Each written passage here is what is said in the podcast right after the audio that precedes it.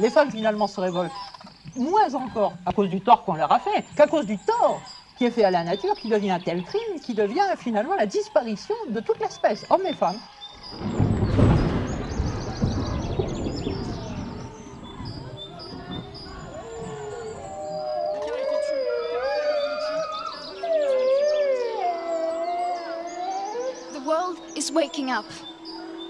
And change is coming whether you like it or not. Je n'ai pas la démarche féline. J'ai le dos des femmes ancêtres, les jambes arquées, de celles qui ont partagé, de celles qui accouchent en marchant.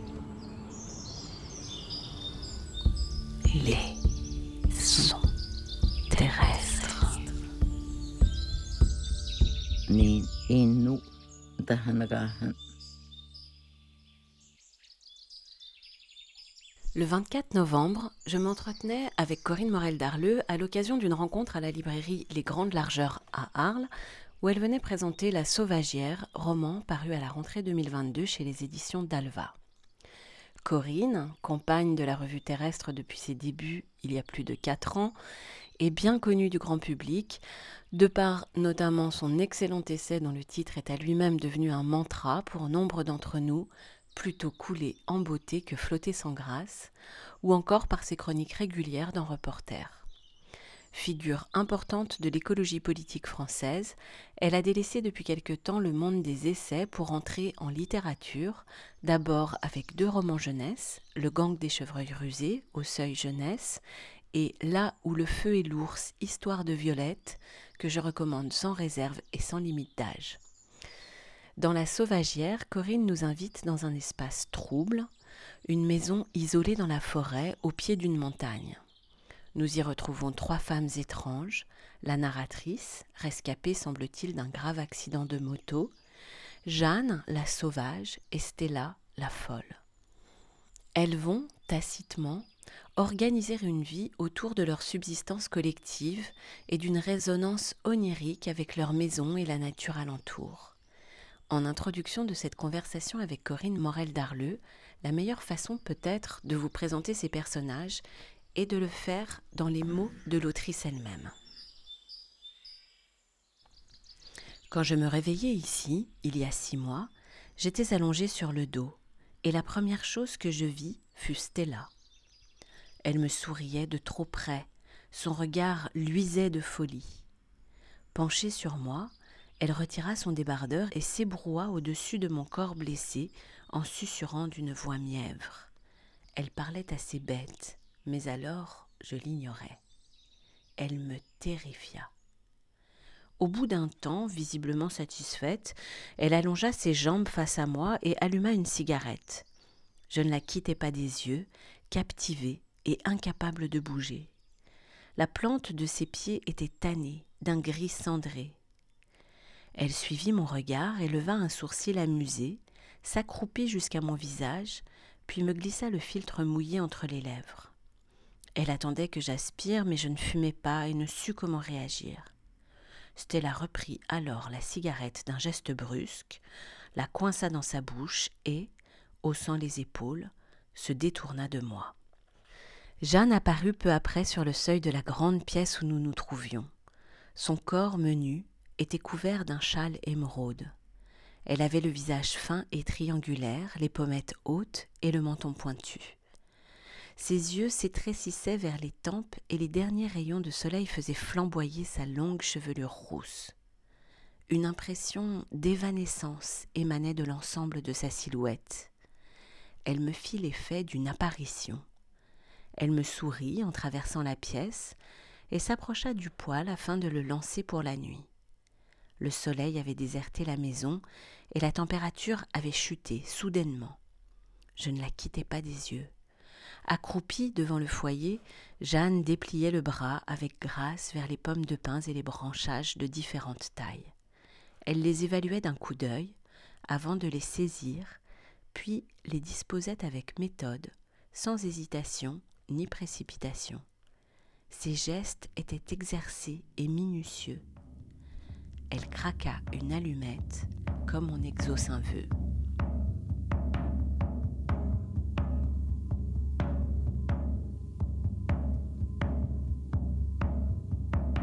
Sous le soleil, il y a les cieux, et sous les cieux, il y a les cils.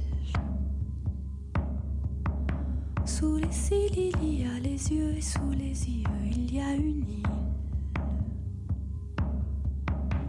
Et sous l'île, il y a le bleu et sous le bleu, alors, alors, sous le bleu, L-A-U-R-E, sous le bleu, il y a l'aurore. Sous le sable enseveli, sous le sable enseveli, là, on se veut, sous, là, on se veut, sous le sable enseveli, sable enseveli, là, on se sous, là, on se veut, sous sous le sable enseveli,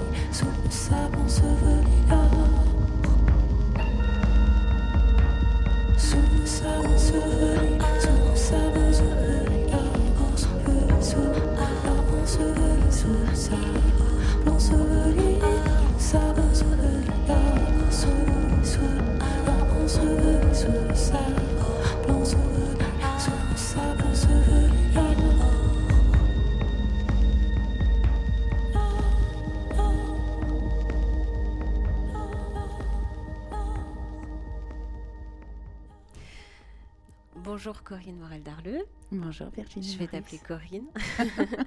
je te remercie euh, de m'accorder ce moment pour euh, discuter euh, de ton dernier livre, La Sauvagière, qui est paru à l'automne, en tout début d'automne, septembre. Ouais, la fin de l'été, fin août. fin août dans cette maison d'édition que je ne connaissais pas, d'Alva, dont tu nous diras peut-être quelques mots, et, et qui est un roman.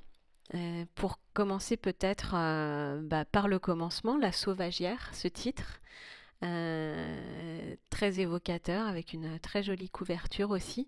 Est-ce que tu pourrais en dire quelques mots? Comment tu l'as choisi? Est-ce qu'il s'est imposé à toi? Est-ce que... Ouais, très belle couverture d'un illustrateur, dessinateur qui s'appelle Pedro Tapa. Et, et d'ailleurs, c'est amusant parce que en fait, donc sur cette couverture, on voit un personnage euh, féminin. Et ce qui, ce qui fait que beaucoup de personnes pensent que la sauvagière, c'est euh, justement ce personnage, la narratrice du roman. Alors qu'en fait, la sauvagière, c'est le lieu dans lequel se déroule euh, l'action, l'histoire. Et c'est un, un terme un peu particulier parce que c'est un terme qui n'existe pas dans le dictionnaire de la langue française. Et en fait, quand je quand j'étais à la recherche d'un titre pour, pour cette histoire, il se trouve que j'étais en train de lire Colline de Giono. Et euh, Giono parle souvent de sauvagine. Et je m'étais dit, ah, mais enfin voilà, j'avais trouvé ce terme très joli. Et comme j'étais à la recherche d'un titre, ça m'avait euh, voilà, attiré l'œil. Et j'étais quand même allée vérifier la définition. Et en fait, ça marchait pas du tout, puisqu'une sauvagine, c'est vraiment du gibier, en fait. C'est le gibier. ouais. C'est l'animal destiné à être euh, tué, euh, chassé.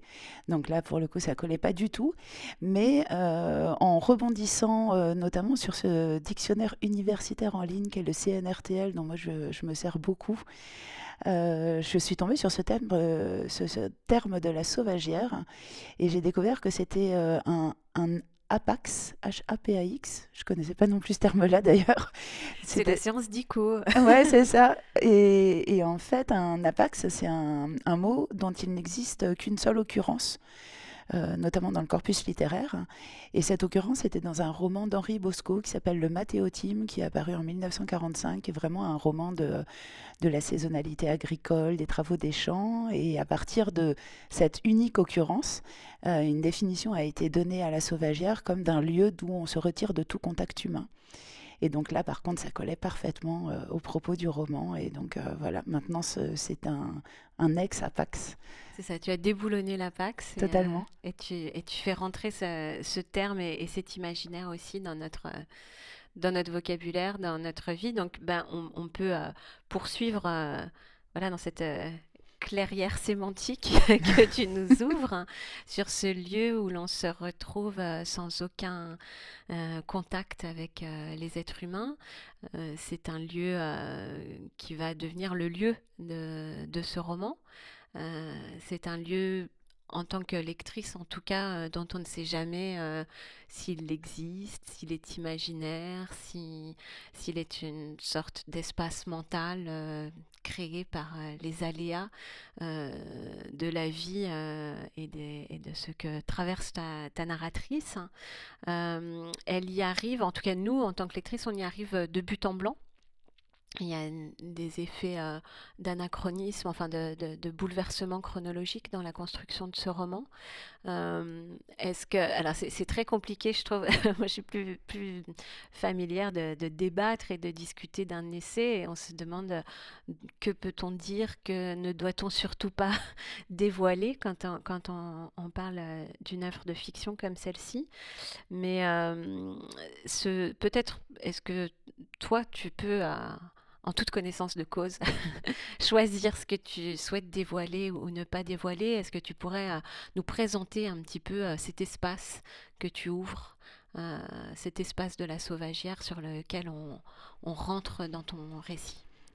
Oui, c'est effectivement donc c'est donc une narratrice. Donc tout, tout, le roman est, est, à la première personne du singulier et on est vraiment voilà, dans, dans, dans, la tête de cette, de cette jeune femme, euh, dont on sait dès le début, euh, effectivement, que voilà, qu'elle s'est retrouvée dans, dans une maison forestière isolée en pleine montagne à la suite d'un accident de moto. C'est-à-dire que concrètement, en fait, euh, après cet accident très grave, elle se réveille dans cette maison forestière dans laquelle vivent deux autres femmes, Jeanne et Stella, avec qui euh, voilà, va, se, mettre en place euh, une, forme de trio. Euh, étrangement harmonieux au, départ, puis qui se craquelle un peu. Et, donc dans, ce lieu, dans cette maison forestière, vont intervenir tout un tas d'événements plus ou moins oniriques, plus ou moins surnaturels, plus ou moins fantastiques, plus ou moins inquiétants aussi parfois. Et on se rend compte, euh, on se rend compte dès le début du roman que c'est un lieu euh, que la narratrice a beaucoup appelé de ses voeux en fait dans sa vie. Euh, précédente, hein, puisque c'est quelqu'un qui a, grandi en zone périurbaine avec sa mère, dans l'ennui d'une banlieue pavillonnaire dans laquelle il se passait pas grand-chose, qu'elle a fui dès qu'elle a pu pour aller en ville, espérant y trouver la grande vie, et puis qui finalement s'est heurtée bah, aux difficultés que rencontrent beaucoup de jeunes euh, qui euh, débarquent en ville sans qualification, c'est-à-dire euh, la difficulté à, trouver un boulot, à trouver un logement, à gagner de l'argent pour payer ce logement. Et, donc, on, voilà, on, a un, flashback comme ça sur, sur cette vie-là, qui est une vie où petit à petit, cette, cette narratrice va finir par saturer en fait de, bah, de la vie moderne tout simplement, c'est-à-dire euh, et puis de la vie moderne en ville, donc euh, saturé euh, de, du, bruit, du tumulte, des fils d'actualité, des notifications, des réseaux, et donc s'en détacher petit à petit sans aller jusqu'à euh, vraiment euh, la, désertion. Elle le dit à un moment donné euh, qu'elle rêve, voilà, comme beaucoup d'entre nous, de ce fantasme de la cabane au fond des bois, de la petite hutte près de la rivière, mais qu'elle sait qu'elle n'a pas le courage d'aller jusque-là. Et, comme elle le dit aussi à un moment, bah, ce qu'elle n'a pas eu le courage de faire, finalement, c'est en quelque sorte l'accident de moto qui va le faire pour elle, puisque cet accident va vraiment la projeter dans, cette cabane au fond des bois dont elle rêvait. Et dans les thèmes, donc tu l'as évoqué, euh, ces, deux, femmes, ces deux êtres qui vont euh, prendre soin d'elle euh, dans un premier temps et avec lesquels elle va cohabiter. alors, hormis ce thème de la fuite et, de, de, du brouhaha de, de, cette vie urbaine, les thèmes qui me semblent centraux à la sauvagière, c'est euh, celui d'une certaine sororité, en tout cas d'une certaine façon euh, de vivre ensemble et de vivre ensemble entre femmes. Je voulais savoir si pour toi c'était un élément euh, choisi, important, ou si finalement il, aurait tout aussi bien pu advenir que deux hommes prennent gentiment soin de, la narratrice. Cette question de, la sororité, ou en tout cas d'une certaine façon de, vivre entre femmes. Et puis, deuxième thème sur lequel j'aimerais que tu, que tu nous parles un petit peu celui euh, étrange des, et, du trouble et du flou entre, euh, entre les êtres et notamment entre euh, des êtres humains clairement. Et puis on voit toujours quelque chose de l'ordre de la métamorphose ou du totem ou en tout cas il y a une présence d'autres qu'humains qui est euh, une présence euh, très forte, très puissante dans le roman, qui n'est pas du tout euh, de l'ordre du décor. Donc voilà, premièrement sur la, sororité, est-ce que quel est le rôle que tu veux donner à, ce, à, cette exclusivité féminine dans cette histoire? Alors en fait, c'est un point qui, est, toujours délicat pour moi quand je parle du roman parce que en fait, l'explicité totalement dévoilerait vraiment une intention d'écriture que j'avais et que je veux laisser à la libre, à la libre appréciation des, lectrices et des lecteurs. Mais en tout cas, euh, il, ne pouvait pas en être autrement. C'est-à-dire que c'était forcément euh, un trio de femmes, ne serait-ce que parce que euh, on peut y voir je vais dire, une, une, approche aussi un peu psychanalytique, dans, le sens où Jeanne et Stella sont aussi euh, des, des miroirs de la narratrice. Et euh, alors j'aurais peut-être pu euh, pousser le symbole jusqu'à mettre en avant sa part masculine sous la forme d'un personnage. sur moi très, très viril. mais, mais non, pour moi c'était une évidence effectivement que, que, que, ces deux autres personnages soient, soient, des femmes et qu'on soit donc bien sur un, un, trio de femmes qui par ailleurs renvoie aussi à à plein de trios de femmes euh, qui existent euh, depuis la nuit des temps et notamment dans, la mythologie. Euh, on parle à un moment donné des parcs dans, le roman et voilà, j'avais envie aussi de me référer à ce type de figure euh, alors, tu, tu, en fais une simple allusion des parcs, tu peux nous en dire plus? Oui, les, les parcs, c'était c'était donc trois femmes, trois sœurs, je crois, qui, qui sont souvent représentées dans l'art pictural, qui présidaient un, peu aux destinées du, des, des, des, êtres humains. Donc, elles sont souvent représentées euh, en train de manier un fil qui est le fil de la vie et de la destinée. Donc euh, il y en a une qui dévide le fil, il y en a une qui le coupe. Euh, donc c'est une manière de, voilà, de presque d'avoir un droit de, de, de, vie et de mort et de tragédie en fait sur, sur des trajectoires humaines. Donc c'est d'ailleurs l'allusion qui fait la narratrice quand elle a un peu ce sentiment d'être d'être presque une forme de déesse de son territoire avec droit de vie ou de mort euh, à travers euh, des activités de subsistance euh, qu'elles effectuent toutes les trois, puisque c'est leur principale activité, c'est quand même d'abord de se nourrir et puis de se chauffer et donc d'assurer leur subsistance au quotidien. Donc il y a toute une activité à la fois de, de, culture, de potager, mais aussi de cueillette et de chasse en forêt. qui lui donne ce sentiment voilà, de, de présider à, quelques destinées euh, vivantes. Ce qui, ce qui rejoint ta, deuxième question sur, euh, sur, euh, sur cette question du rapport effectivement entre ces, personnages humains et puis un certain nombre de personnages animaux, ou voire même animaux au féminin là aussi. Qui, qui assez rapidement rentrent en interaction de manière plus ou moins mystérieuse, plus ou moins métamorphique, plus ou moins symbolique. Euh, il y a des présences qui sont des présences euh, vraiment euh, très physiques. C'est ne serait-ce que par les sentes dans la forêt, par la, souille des sangliers, qui est un élément important aussi, ou par l'animal en tant que tel, puisque assez rapidement, il y a une, une petite animale qui est décrite comme ça dans, le roman, qui va venir passer ses nuits avec la narratrice au moment où elle se retrouve seule dans cette, euh, dans cette maison. Donc euh, voilà, tout ça s'entremêle en tout cas, et euh, j'avais envie effectivement tu parlais de trouble. c'est marrant parce que c'est un, terme auquel j'ai pas beaucoup pensé pendant l'écriture et qui n'arrête pas de revenir depuis euh, qu'il y a des rencontres et que, euh, et que je discute euh, du livre avec d'autres personnes. C'est l'effet Haraway. Hein. Mais complètement, mais vraiment, et c'est fou mais que j'y ai pas pensé du tout au moment de l'écriture, alors que depuis que le livre est, est sorti et que j'en parle, ça me paraît une évidence. Donc ça a probablement travaillé inconsciemment. Mais en tout cas, voilà, d'être effectivement dans ce trouble, dans cette euh, manière aussi euh, de brouiller un peu les frontières, les frontières euh, entre euh, humains et, animaux, mais aussi les frontières entre rêve et réalité, entre, euh, entre folie et normalité. Enfin, de, voilà, je pense qu'effectivement, d'une certaine manière, c'est un roman du trouble.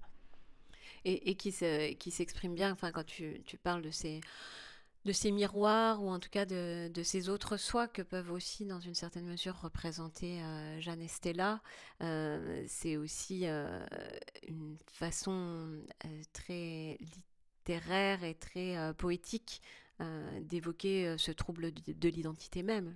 Ta, narratrice est, diaphane.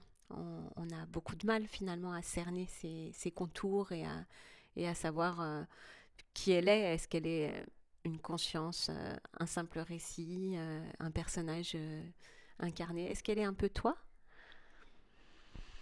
Bah, D'abord, euh, elle-même, elle a un peu du mal à savoir qui elle est, effectivement, parce qu'elle est quand même. euh, Enfin, je veux dire, de ce point de vue, euh, de ce point de vue, le récit est assez réaliste. C'est-à-dire que concrètement, en fait, quand elle se réveille dans cette maison forestière, Elle est objectivement paumée. elle est objectivement larguée. Stella lui fait peur, Jeanne l'attire.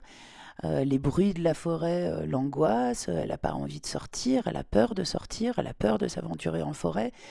Donc de ce point de vue-là, on est sur un truc euh, assez réaliste et pas du tout, euh, enfin je veux dire, euh, pas du tout fantasmé. C'est-à-dire qu'elle se révèle pas tout d'un coup euh, euh, complètement à l'aise dans ce nouvel environnement. Les choses vont quand même être assez progressives avant qu'elle arrive à s'y fondre et à s'y sentir comme faisant partie de, ce milieu-là. Et quant à y mettre une part de moi, oui, euh, il il y a toujours, euh, enfin en tout cas, euh, moi j'ai l'impression que je mets, euh, je mets toujours une part de moi euh, dans, dans, dans ce que j'écris. Pour autant, c'est pas du tout de l'autofiction, quoi. Enfin, on est vraiment sur du romanesque, mais du romanesque qui vient euh, se nourrir euh, de, de, de l'expérience réelle, de souvenirs, euh, de bribes inconscientes. euh, donc, euh, qui vient piocher euh, à la fois dans, dans, dans, en moi-même, en ce que je suis et en mes interrogations et ce qui m'agite, mais aussi euh, dans les rencontres, les discussions, euh, les émissions, mes propres lectures. C'est euh, Geneviève Prisac euh, qui, euh, qui dit qu'il y a deux types d'écrivains, les écrivains cailloux et les écrivains éponges. Et, euh, et euh, voilà, moi je suis très clairement dans cette catégorie des écrivains éponges euh, bah, qui s'inspirent de tout ce qui les entoure. Et c'est vrai qu'en plus, dès lors qu'on commence à, à sentir qu'on tient un, un sujet ou un début de trame de roman, ça agit vraiment comme un, comme un aimant. En fait, il y a un effet magnétique. Et à partir de là, dès que vous avez un début de sujet, vous avez l'impression que euh, dès que tu allumes la radio, ça parle de ça. Dès que tu ouvres un livre, ça parle de ça. euh, dès que tu as une discussion, euh, tout, tout y ramène, en fait. Donc, euh, voilà. Et ça, ça, ça me permet de, d'aborder cette question, parce que c'est vrai que moi, je rentre avec euh, les grands thèmes, euh, la vie urbaine, euh, les, atrocités de la société capitalo-industrielle, l'interface entre être humain et autre qu'humain, l'écoféminisme, ça, qui sont les grands thèmes au- auxquels on est, dont on est familière, et notamment toutes les deux, dont on discute souvent. Et, et, et, en même temps, là, on n'est pas du tout. Enfin, ce que tu nous proposes avec La Sauvagière, c'est avant tout euh, de la littérature, avant tout un roman. Euh, et donc, premièrement, je te prie de m'excuser d'être rentrée de but en blanc dans, dans, dans, des, dans un vocabulaire et dans un type de questionnement euh, qui n'est pas. a priori, celui qui devrait présidé à un questionnement sur, sur, sur cet objet qui est un objet littéraire romanesque. Est-ce que euh, comment faire? J'imagine que euh, tu as souhaité, par exemple, ne surtout pas euh, surdéterminer la, la, vision ou l'appréhension de tes lectrices et tes lecteurs en leur disant qu'il y avait une intention politique ou féministe derrière. Donc j'imagine que c'est important pour toi de distinguer euh, ce travail-là de euh, ce que tu peux faire par ailleurs et ce que tu as fait à travers des essais, à travers euh, toutes sortes d'activités de, écrites, orales sur, au sein de l'écologie politique. comment est-ce qu'on échappe au roman à thèse si on souhaite s'en échapper d'abord? Bah, D'abord sur le, sur, sur le fait de, euh, rentrer par euh, ces questions euh, d'anthropocène, de, critique sociale, d'écoféminisme, etc. Moi, ça me pose aucun souci parce que de fait, c'est aussi ça qui, qui nourrit ma réflexion et qui, d'une certaine manière, nourrit aussi mon écriture, même si dans, dans, le cas de la sauvagière, ça ressort pas en tant que tel dans le roman, qui effectivement est pour moi beaucoup plus une création littéraire euh, que, euh, que euh, une intention politique. Et c'est vrai que c'est peut-être la première fois que je me détache à ce point-là d'une intention politique. C'est-à-dire qu'il n'y a pas de... Il a pas de message dans le roman, j'avais pas d'intention, je me suis pas dit, tiens, je vais écrire le roman de je sais pas, euh, euh, de, de, de, la reconnexion avec la nature, euh, ou du nouveau récit pour le vivant, ou de toutes ces formules très à la mode.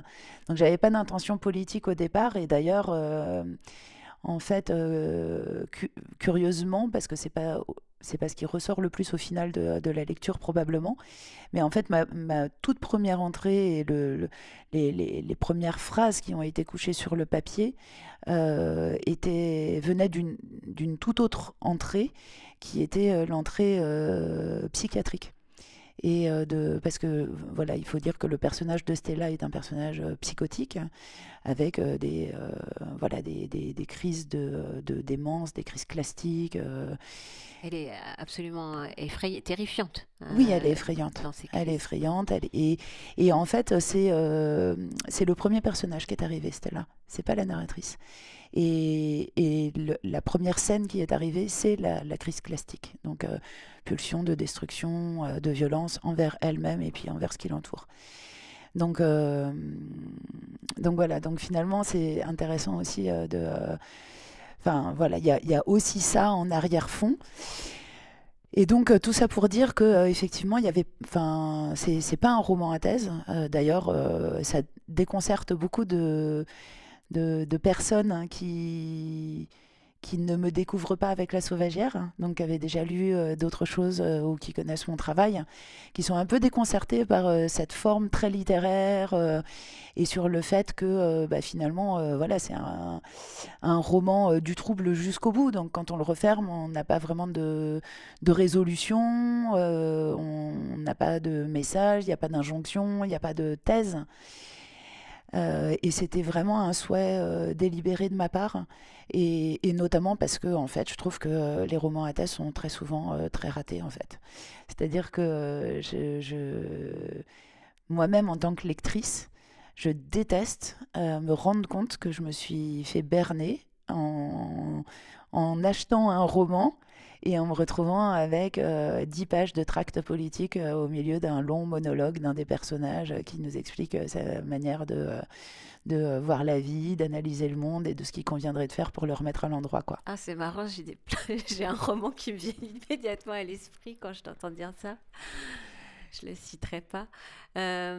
donc, c'est, drôle dans ta réponse, ça donne l'impression que finalement, ça n'a pas tant été un effort de, de ne surtout pas faire de ce roman euh, un tract, mais qu'au contraire, euh, c'était euh, une sorte d'évidence que tu, que tu étais ailleurs. Oui, tout à fait. Dans, dans l'espace d'écriture. oui, bah, en fait, j'étais vraiment dans.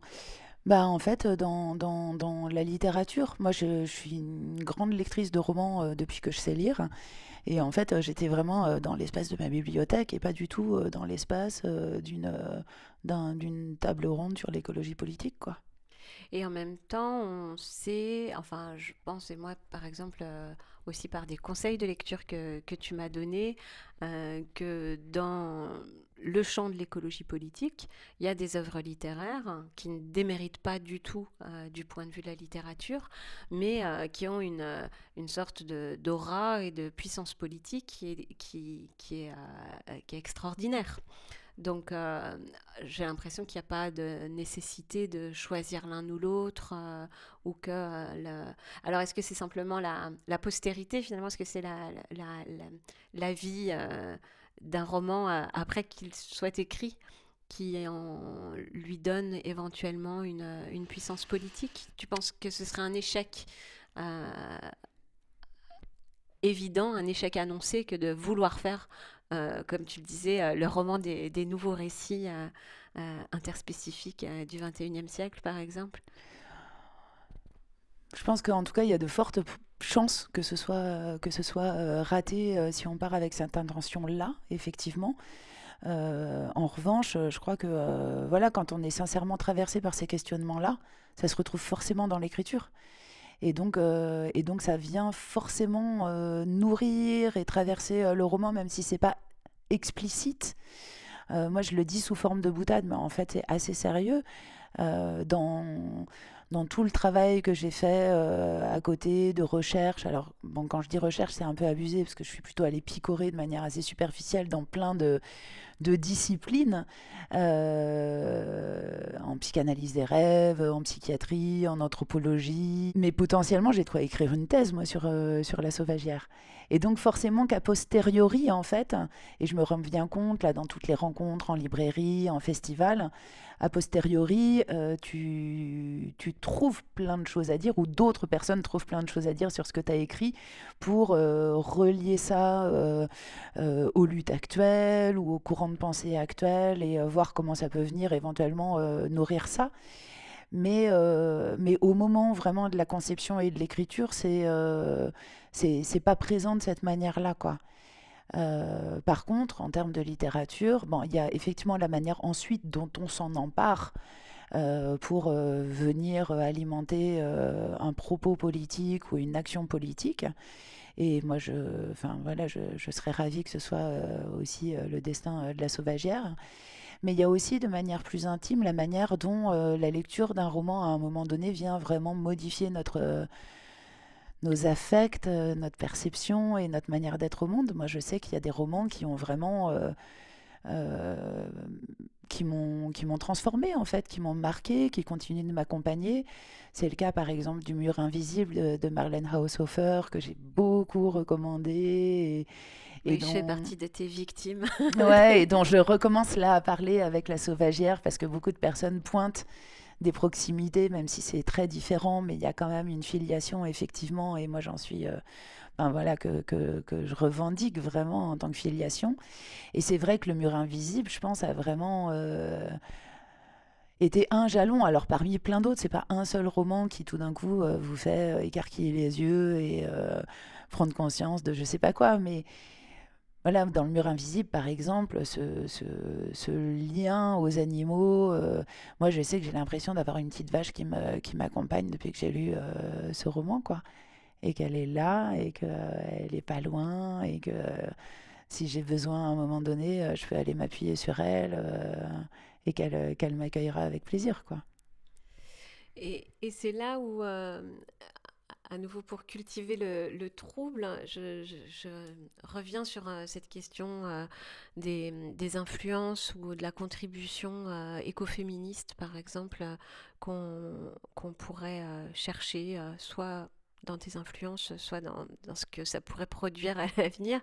Et je me demande dans quelle mesure on ne peut pas aussi cultiver euh, la continuité entre euh, un travail littéraire euh, qui n'est pas un travail à thèse et une efficacité politique et une intention politique claire. Et je mentionne l'écoféminisme dans la mesure où, et les épistémologies féministes en général, dans la mesure où il y a quand même une critique d'une...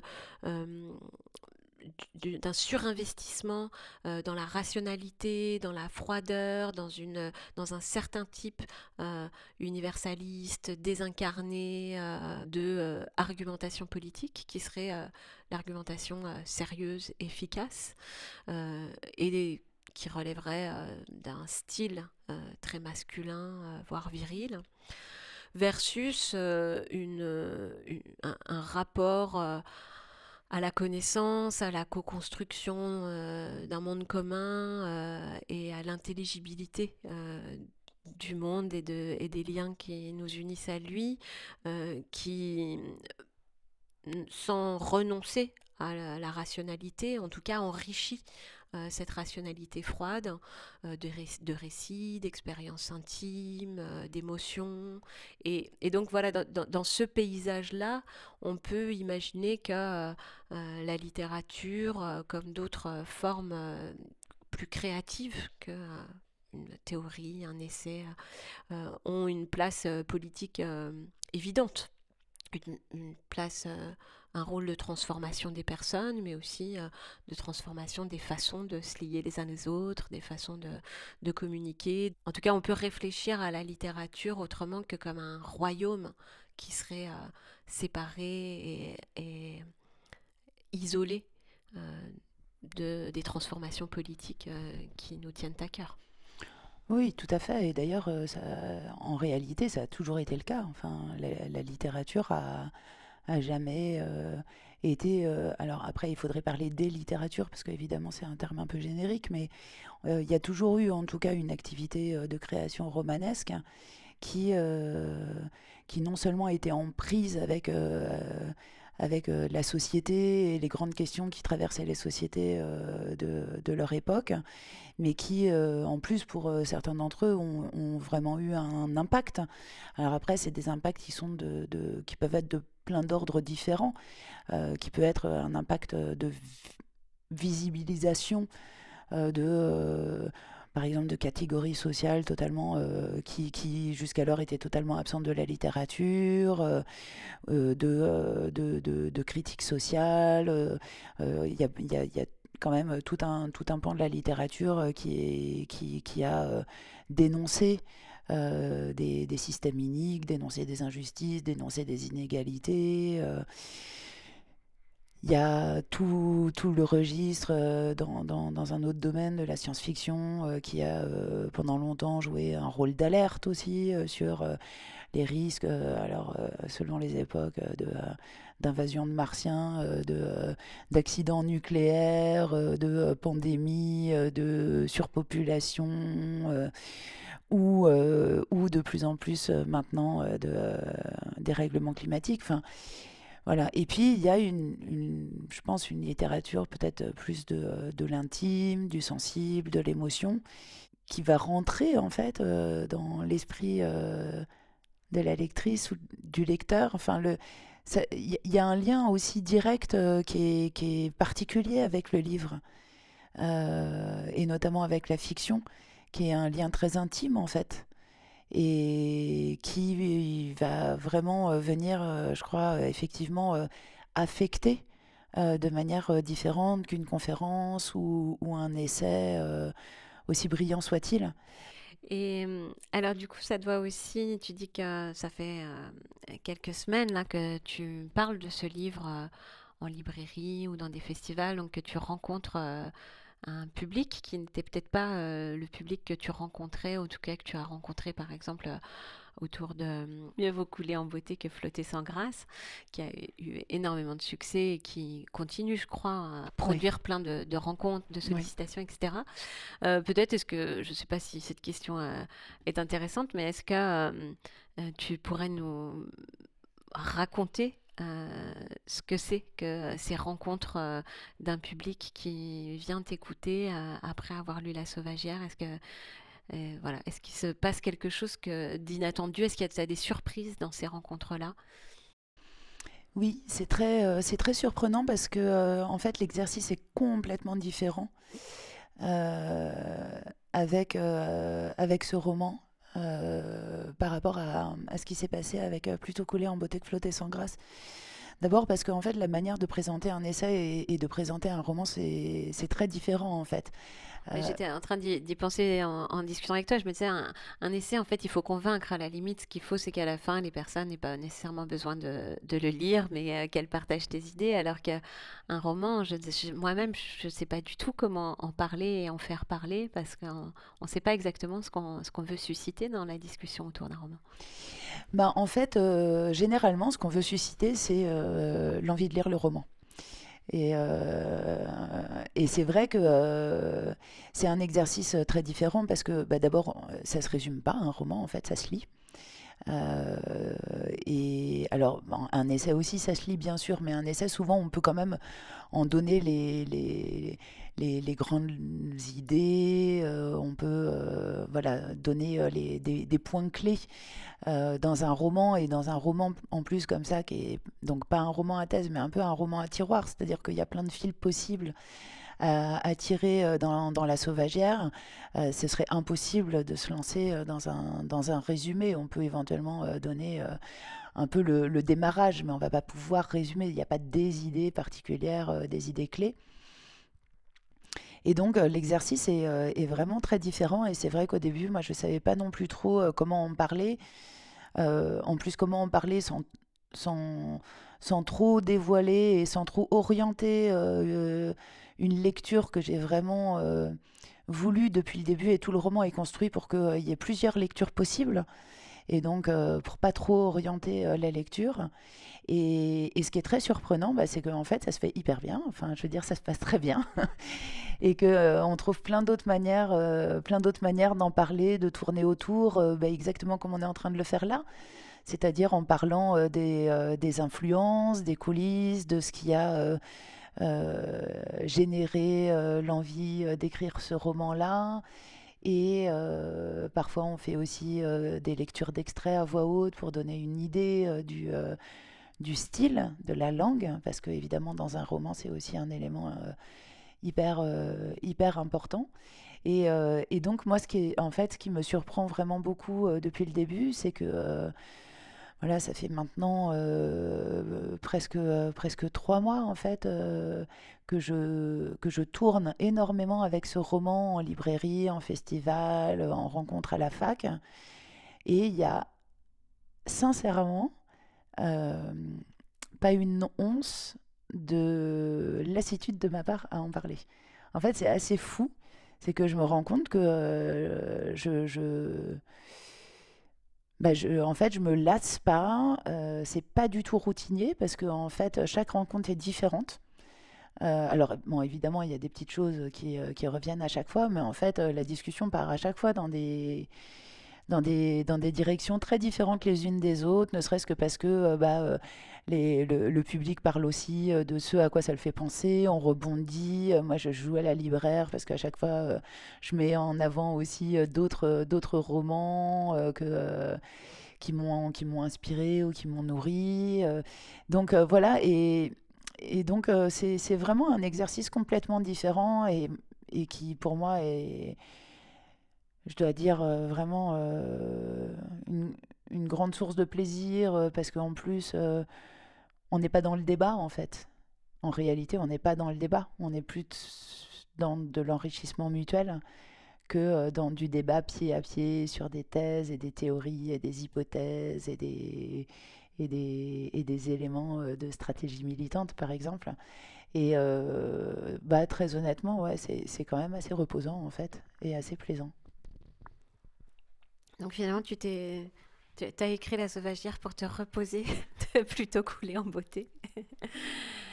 Pas pour m'en reposer, mais, mais, mais je dois. Enfin, euh, voilà, si je suis honnête, euh, je, dois dire que ce, ce, ce, ce moment de littérature-là est, me, me, me procure euh, des joies que que je ne trouve pas de la même manière, effectivement, euh, dans, dans mes interventions euh, écrites ou orales euh, plus militantes, qui m'apportent d'autres choses.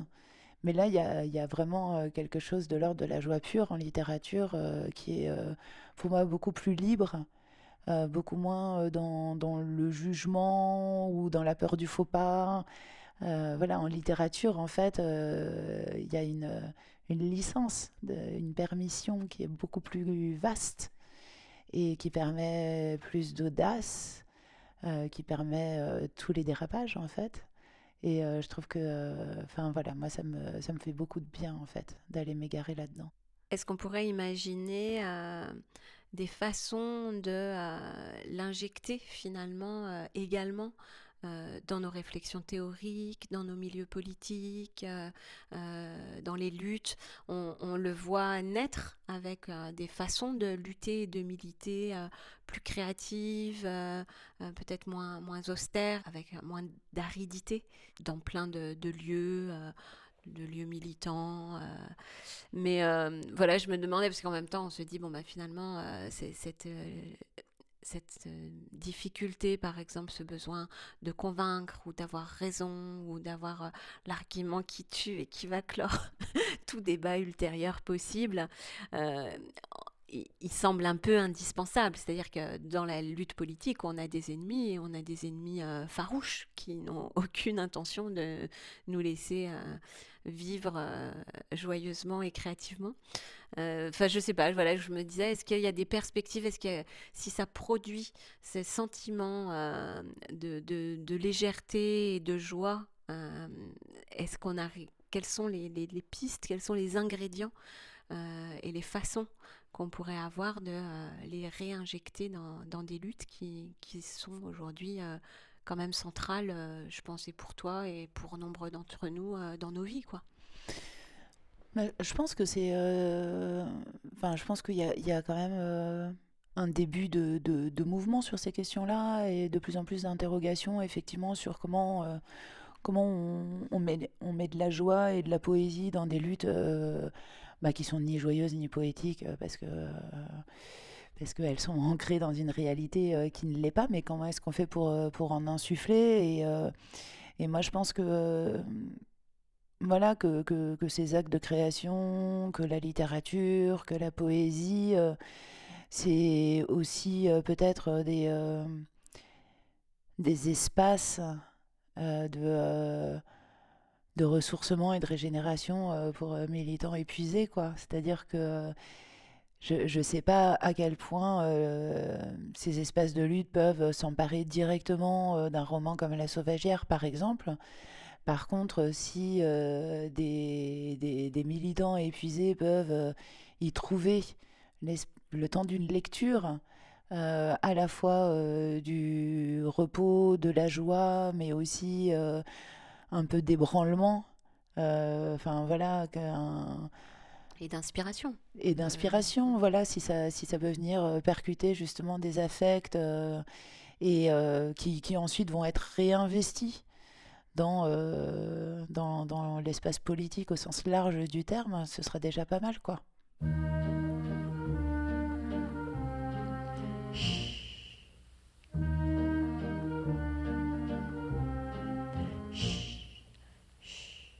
It's oh so quiet.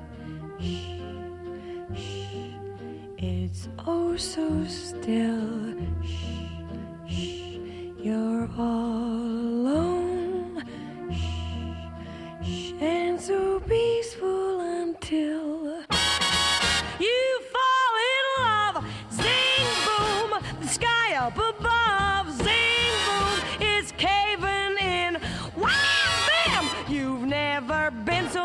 about a guy. You wanna laugh, you wanna cry, you cross your heart and hope to die till it's over. And then shh, shh, it's nice and quiet. Shh, shh, but soon again shh, shh, starts another big riot. You blow the devil cuts loose, zing boom. So what's the use? Wham bam! Of falling in love.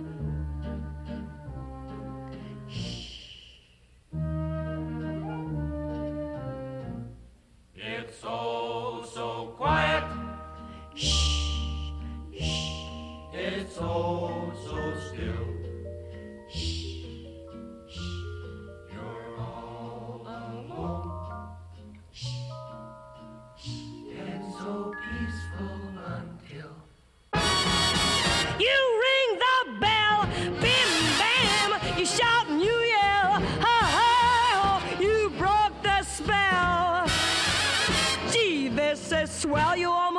This guy is George and I got hit, there's no mistake, cause this is it!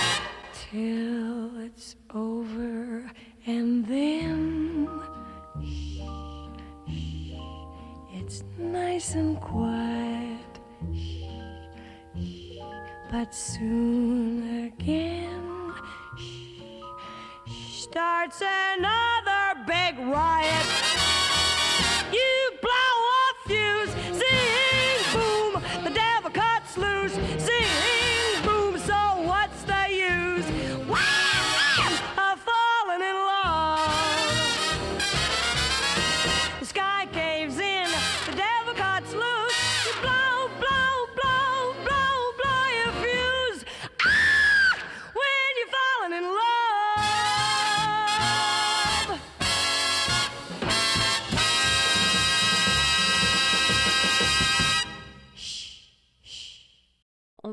Sauvagière euh, comme d'un premier roman, mais euh, c'est pas ta première euh, excursion euh, dans le monde de la fiction. Tu as publié l'année précédente, un peu coup sur coup, de romans jeunesse.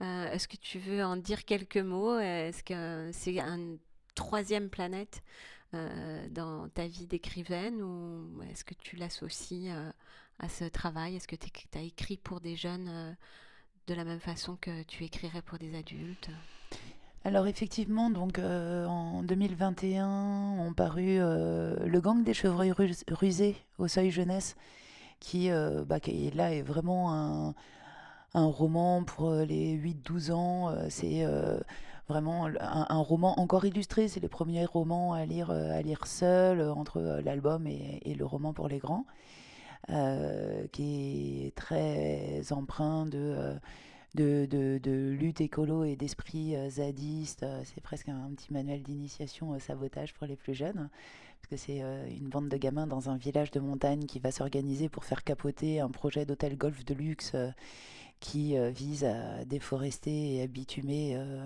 leur, leur, petit, leur petit coin de vie. Et puis un autre roman euh, que j'ai écrit en pensant jeunesse et qui est sorti en jeunesse, là où le feu est l'ours, mais qui finalement, a posteriori, avec le retour des lectrices et des lecteurs, euh, est plutôt un roman tout public, ado-adulte, euh, sauf que la catégorie tout public a disparu du milieu de l'édition. Malheureusement, maintenant, il faut rentrer dans des cases marketing qui s'adressent à des catégories d'âge bien particulières. Mais là où le feu est lourd, c'était euh, était un roman tout public et beaucoup d'adultes aussi euh, le, le lisent. Euh, mais c'est vrai que c'est une écriture différente parce que dans, les, dans, dans ces deux textes que j'ai écrits en direction de la jeunesse, j'ai- écrit de manière peut-être plus classique dans les ressorts romanesques. C'est-à-dire que euh, avec le souci vraiment de, de, de tenir euh, les lectrices et lecteurs en haleine, euh, avec euh, des péripéties, des rebondissements, euh, des aventures, l'apparition de nouveaux personnages. Enfin voilà, il y a, y a- y a- y a plus de ressorts dramatiques, romanesques, traditionnels. là où dans La Sauvagière, je me suis donné beaucoup plus de liberté sur euh, quelque chose de plus littéraire au sens euh, justement moins classique du terme, euh, où on n'a pas euh, voilà, euh, tout, tout un parcours C'est le narratif. fait de euh, raconter une histoire. Voilà. Dans Là où le feu est l'ours, il y a aussi euh, un épilogue euh, assez long, si je me souviens bien, sous forme de, de lexique ou de... Oui, alors euh, c'est c'est un- une annexe documentaire au roman, effectivement, Mm. que, euh, qui s'appelle Glossaire symbolique et coulisses et qui est intitulé Tout est vrai. Oui, c'est beaucoup plus joli que... Et, dans, et dans cette partie documentaire qui est placée à la fin du roman, en fait, je raconte tout- toutes, les, toutes les recherches en fait, euh, qui, qui m'ont é- permis d'écrire ce roman, euh, qui est un roman vraiment euh, très imaginaire, très merveilleux, euh, qui se passe dans, dans, dans, dans, des lieux euh, fabuleux, pas très situés, ni au niveau géographique, ni, ni dans le temps. On est presque de, plus dans, quelque chose du conte ou, ou de la fable. Et j'avais envie de montrer que en fait, euh, il n'y avait rien de magique. Enfin, j'avais vraiment pris le parti euh, qu'il n'y ait pas de magie en fait euh, dans ce, merveilleux. Donc euh, voilà, les ours ne parlent pas, personne ne se met à léviter, les arbres se mettent pas à marcher. donc tout est basé sur des faits réels existants ou sur des mythes existants ici et maintenant dans notre réalité. Et c'était aussi une manière d'inviter, après l'évasion euh, du roman d'imaginaire, à réatterrir euh, et à réouvrir les yeux sur le monde qui nous entoure, euh, d'où sont tirées toutes ces merveilles et toutes ces horreurs, parce qu'il n'y a pas que du merveilleux dans Là où le feu et l'ours. Mais donc, voilà, d'inviter aussi les lectrices et les lecteurs à, garder les yeux grands ouverts sur, sur notre monde, parce qu'en fait, tout en est tiré. Et là, du coup, on est sur une forme très hybride, hein, avec euh, à la fois un récit euh, euh, tout à fait merveilleux, enfin, qui, qui évoque vraiment les récits mythologiques ou, et, ou les contes, et en même temps une part documentaire qui est assez, assez importante. Assez, Là, c'était la période où tu savais pas encore quel camp choisir, Ouais, quelle peut-être planète peut-être bien, effectivement. Peut-être juste quelques mots parce que bah voilà, j'ai salué euh, la beauté aussi euh, de l'objet, de la couverture euh, de ce livre. Est-ce que tu as quelques mots à nous dire de cette maison d'édition, d'Alva, de la façon dont tu as travaillé avec eux, peut-être des autres romans publiés Ouais, avec grand plaisir, parce que c'est vraiment une très très belle rencontre, la rencontre avec les éditions d'Alva. Euh, moi, j'ai découvert cette maison d'édition qui est, effectivement assez, euh, récente, hein, qui s'est montée il y, a, deux ans à peu près.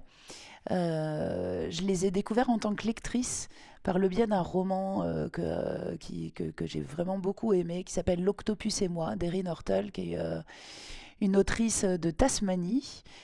qui est un très beau roman qu'on pou- qu'on pourrait tout à fait, je pense aussi qualifier d'écoféministe d'ailleurs, où on retrouve vraiment voilà, toutes, euh, toutes ces thématiques. Et, euh, et donc, euh, voilà, moi, j'étais, je sais plus comment j'étais tombée sur ce roman. Je crois que quelqu'un me l'avait, me l'avait recommandé. Et bah, comme je le fais de temps en temps, quand j'ai, quand j'ai vraiment des gros coups de cœur pour, pour des livres, j'avais mis un petit post sur, sur les réseaux sociaux pour en parler. Et puis, euh, je m'étais donc renseignée sur cette maison d'édition que je ne connaissais pas et tout ce que j'en avais vu, lu et entendu, notamment les interviews de Juliette Ponce, mon éditrice, euh, m'avait beaucoup plu. D'abord, euh, Dalva, c'est euh, un hommage au personnage de Jim Harrison. Juliette parlait de la création de cette maison d'édition en disant que son parti pris était de ne publier que des autrices et que c'était tout simplement une manière de, ré- de rétablir une forme d'équilibre euh, au regard des statistiques euh, entre euh, hommes et femmes euh, publiés euh, pour euh, leur, euh, écriture. J'avais trouvé ça assez chouette aussi la manière dont elle en parlait. Et puis il y avait vraiment cette volonté d'aller vers euh, voilà ce qu'on appelle le nature writing, euh, euh, de publier des autrices mais de pas les cantonner à des textes féministes euh, militants. Euh, bon, tout, tout m'avait vraiment euh, beaucoup euh, séduite. Et comme à ce moment-là, en fait, j'attendais euh, des retours des maisons d'édition j'avais envoyé mon manuscrit, je me suis dit, bah autant je vais lui envoyer le- mon manuscrit. Et donc j'avais commencé à rédiger un mail à cet effet, et puis c'est des mails qui sont toujours très compliqués à rédiger. euh, donc je l'avais un peu laissé en plan le temps d'aller euh, déjeuner chez une voisine. Et euh, quand je suis revenue, donc avec ce mail toujours ouvert dans mes brouillons, j'avais un message de Juliette dans mes mails. Les étoiles. euh, C'était incroyable. Et C'était incroyable. Et message Juliette euh, me, euh, bah, me remerciait d'avoir euh, relayé l'Octopus et moi et euh, me, me proposait qu'on échange, était intéressée par, par mon travail. Et donc je lui ai tout de suite répondu en lui disant mais c'est inouï, en fait j'étais en train de vous écrire un mail euh, pour vous envoyer un manuscrit, mais du coup là maintenant ça me semble hyper chelou de joindre le manuscrit, donc je le joins pas.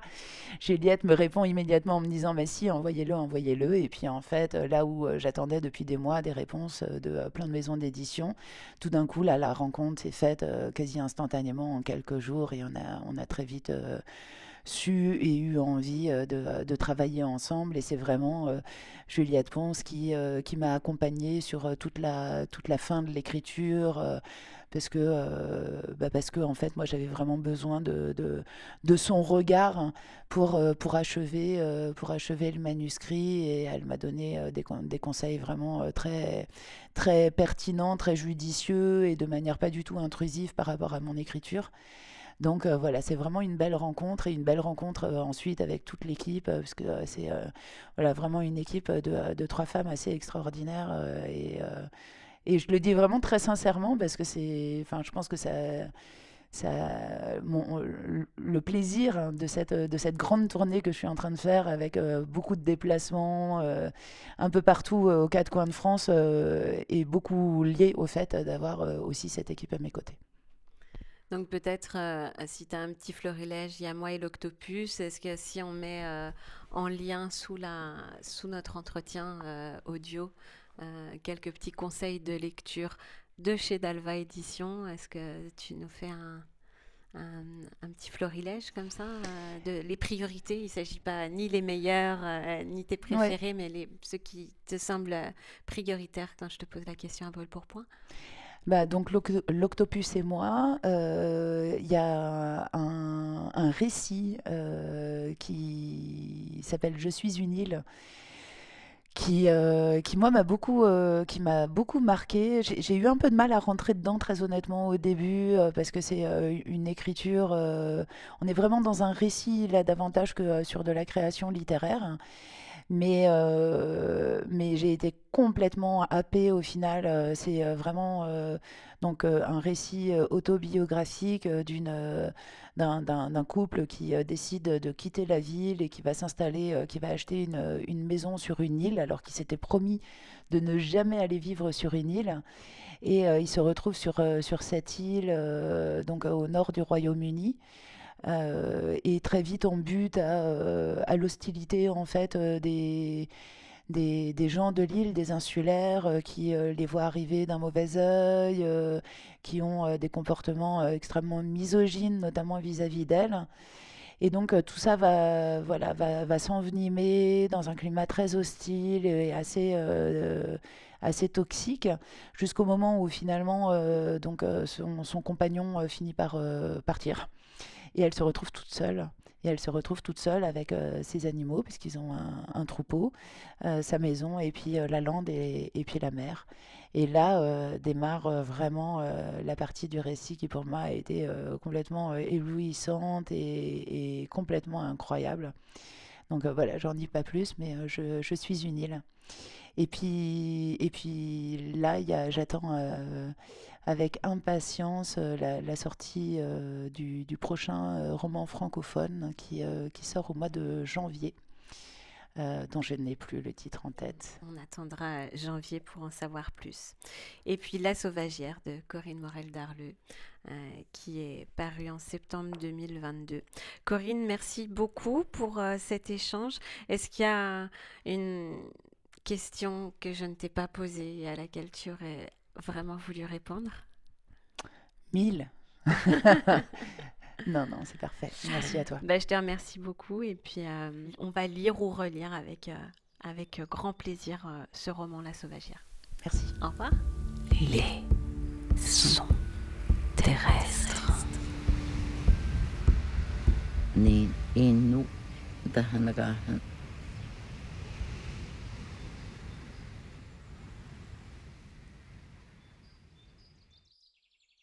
Et je vous offre, en guise de post-scriptum, la lecture d'un court extrait de La Sauvagière par son autrice, dans lequel la narratrice évoque les énigmatiques sorties nocturnes de la troublante Jeanne.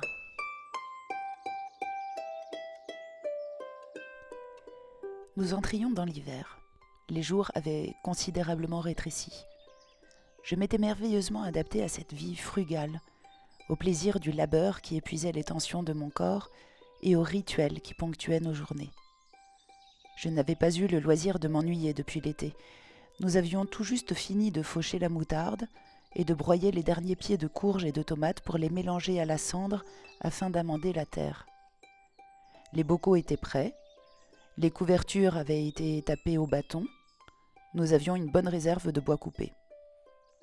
Les noix et les pommes de terre étaient entreposées au sec et à l'obscurité, avec l'ensemble des graines récoltées que nous sèmerions dans quelques mois. Nous pouvions nous installer tranquillement dans des temps plus austères et plus froids. Néanmoins, j'étais préoccupée. Jeanne sortait de plus en plus fréquemment la nuit. Celle-ci tombant tôt, nous dînions parfois sans elle, et notre trinité en était ébranlée. Sans Jeanne, la qualité de l'air dans la pièce semblait modifiée. Nos gestes étaient moins assurés. Stella et moi, nous heurtions maladroitement et laissions échapper nos tasses. Son absence, comme le fantôme d'un membre manquant, nous perturbait. Ces escapades me tourmentaient davantage qu'à l'été. Tant qu'il faisait chaud, il n'était pas absurde d'avoir envie d'arpenter la montagne nue à la belle étoile. Je pouvais feindre de croire que c'était là une occupation inoffensive et somme toute agréable. Mais quand les premières gelées arrivèrent, le comportement de Jeanne devint indéniablement déroutant. Tout en elle indiquait une proximité singulière avec la nature. Ses gestes dans le jardin étaient si harmonieux, ses sens à l'affût de la moindre variation d'air, son regard émerveillé de chaque chose. Elle revenait invariablement de ses opérations en forêt, chargée de plantes sauvages, de champignons et de proies variées. Son agilité à la chasse intimait le respect. Mais ses escapades nocturnes donnaient à toutes ses qualités une coloration énigmatique, vaguement inquiétante.